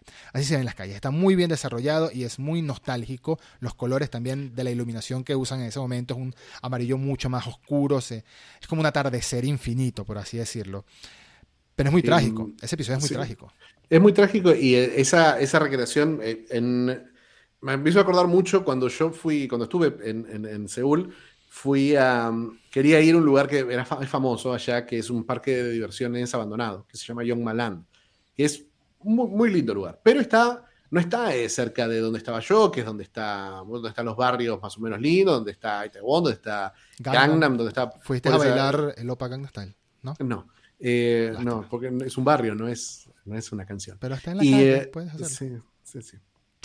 Entonces, como contaba, antes de que no pudieras evitar. No podía evitarlo. tenía que tener el momento. Tenía que tener el momento. Tenías, tenías que tener el momento. Y lo sabías, ¿sabes que lo peor? Lo sabías. Me lo noté de la misma forma que lo noté en la mirada de, de Gijun cuando lo, lo traiciona y cuando lo engaña al, al, viejo, noté que sabías lo que estabas haciendo, pero lo hiciste igual. Se me eh, en los ojos. Está bien. Y, em, y, bueno, cuando, cuando fui para allá, para, para Young es como un barrio alejado y pasás por los barrios, por los barrios así, por los. Y el barrio, barrio de Corea, el barrio donde no te, no te donde no, no, trates ni comprar un caramelo eh, señalándolo y dándole los buenos en la mano porque te van a decir, no, no English, porque, bueno, así es Corea. Pero, pero ahí sí, sí noté cuánto, cuánto de Seúl, cuánto, cuán diferente es Seúl, cuánto diferente es el Seúl que estamos acostumbrados a ver en los dramas y mm. cuán, con, con el Seúl real, al, nivel de diferencia de, qué sé yo, de los barrios donde viven los personajes de Ghibli y donde vemos todas las historias de, de Tokio. Y por eso me parece que la recreación es muy específica, pero a la vez es una, una recreación tan universal que es... claro. Que es, simple, ¿entiende? La, entiende, la entiende, entiende cualquiera. Me parece que, bueno, me parece que ese es, ese es el punto, el punto alto de la serie. Después me parece que hay cosas que funcionan bastante bien dentro de la historia. Eh, me parece muy difícil de crear todo lo del policía, pero me gusta mucho toda la historia del robo de órganos, de la forma en que se infiltra, de la forma que, que sube, baja. No sé hasta qué punto. ¿Fue necesario? ¿No sabes hasta qué eh, punto fue necesario? Pues yo también me lo pregunto a veces. Entiendo que haya sido como un vistazo al tras cámaras, que era necesario. Bueno, no era necesario, pero no estaba mal ver un vistazo a los VIPs más adelante, por ejemplo, a toda esta gente que está detrás de estos juegos y que ganan, que básicamente lo que ganan es placer morboso porque son unos desgraciados y así de sencillo. Eh, todo este tema de los robos de órganos y todo este tema del policía, quizás la relación del policía y el frontman o el líder sí me parece un poco, ya está como un poquito muy, muy drama. Pero ¿por qué no? ¿Por qué no? Yo, yo veo esto como quizás hilos que dejó ahí puertas que dejó ahí abiertas para quizás desarrollar en una segunda temporada, de lo que ya hablaremos al final cuando conclamos de la serie. Está claro. Está claro, pero no me sobraron en la serie. No me sobraron. Y fueron momentos interesantes. Actores muy buenos, de verdad, como te digo. Eh, hay dos actores en concreto en esta serie, bueno, tres actores en concreto en esta serie, que te dan a entender, si has visto cine coreano, que esta película, esta serie fue cara. Esta serie fue cara en reparto, que son eh, Lee Jun Jae, que es el protagonista, Ki-hoon, eh, Lee Byung-hun, que es el, el, hombre de la máscara, que es Sí, que aparece en dos escenas. Que aparece en dos escenas. No sé si estuvo todo el tiempo una persona con esa máscara, pero no sé si fue caso Pedro Pascal en la primera temporada de Mandalorian, que nunca fue Pedro Pascal, sino como en dos escenas nada más. No lo sé. Y este Gong Yo, que es uno de los actores también más famosos de Corea, que es el reclutador, el, el, vendedor, el, el ah, que te agarra en el, subte él estuvo en dos escenas y en la misma locación. Así en la misma locación. Eso lo grabó una tarde, probablemente. Pero son actores que se ve que querían darle un perfil muy alto a la serie, en, en, Corea sobre todo, y a nivel internacional, porque es esa clase de historias como Parasite, si hablamos de, de, de, lo más exitoso. Historias que funcionan en cualquier lugar del mundo y que te puedes identificar con ellas en cualquier lugar del mundo. ¿No crees?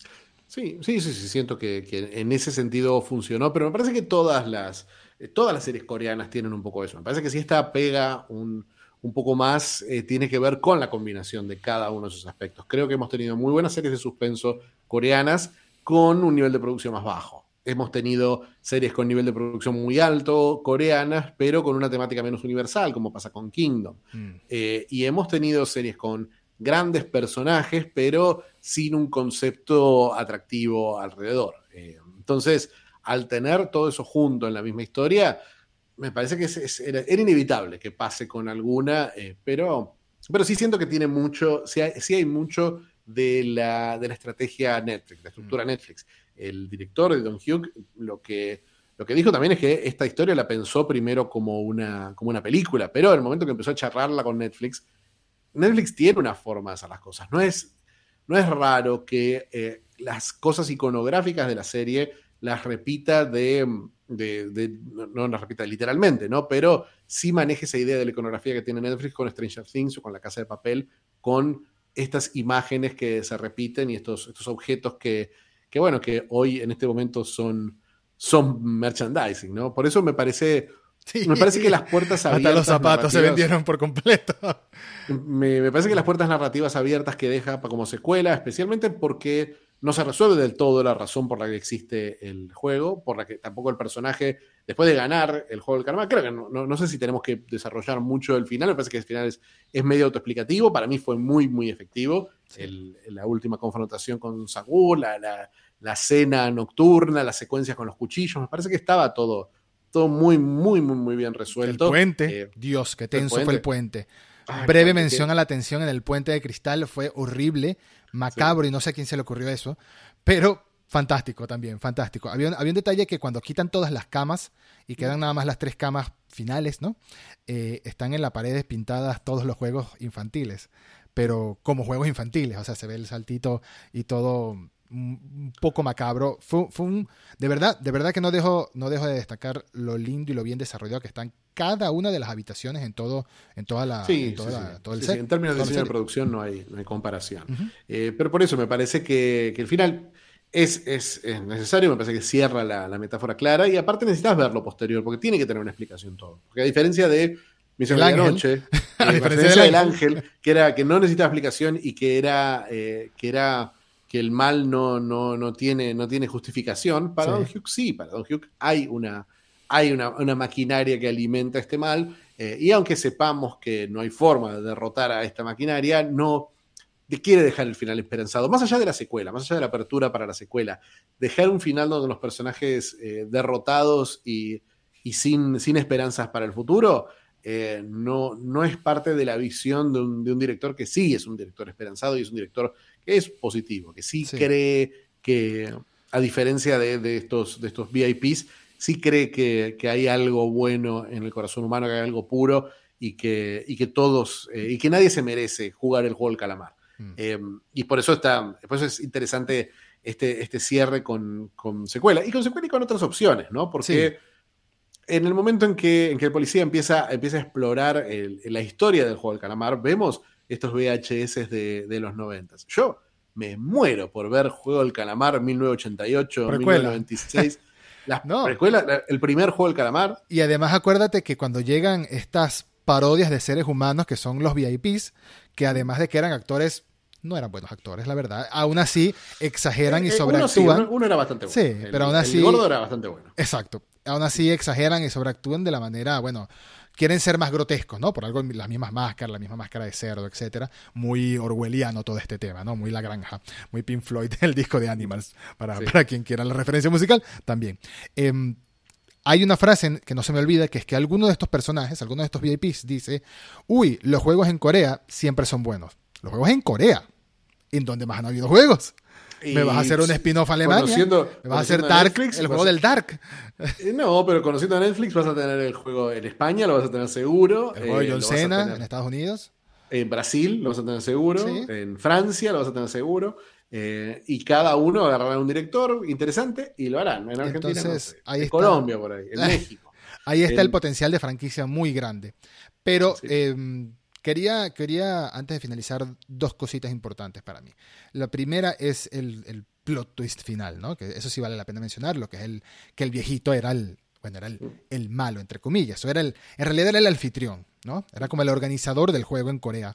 Em, el momento de hipocresía mayor cuando está intentando demostrarle a Gi-hun que los seres humanos son horribles, pues, ¿no? Que son egoístas, que esa persona que se está muriendo ahí de frío en la nieve no la va a recoger nadie porque a la gente le, le produce asco.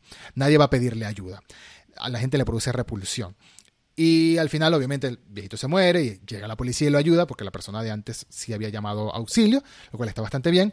Pero lo que más me pareció eh, la hipocresía de la serie, la hipocresía del personaje, mejor dicho, la hipocresía del personaje y lo duro que es ese sistema que te muestra es cuando el viejito dice que yo les di la opción de volver a casa y aún así ustedes volvieron. Ahí, ahí te lo pone más in your face que en toda la serie.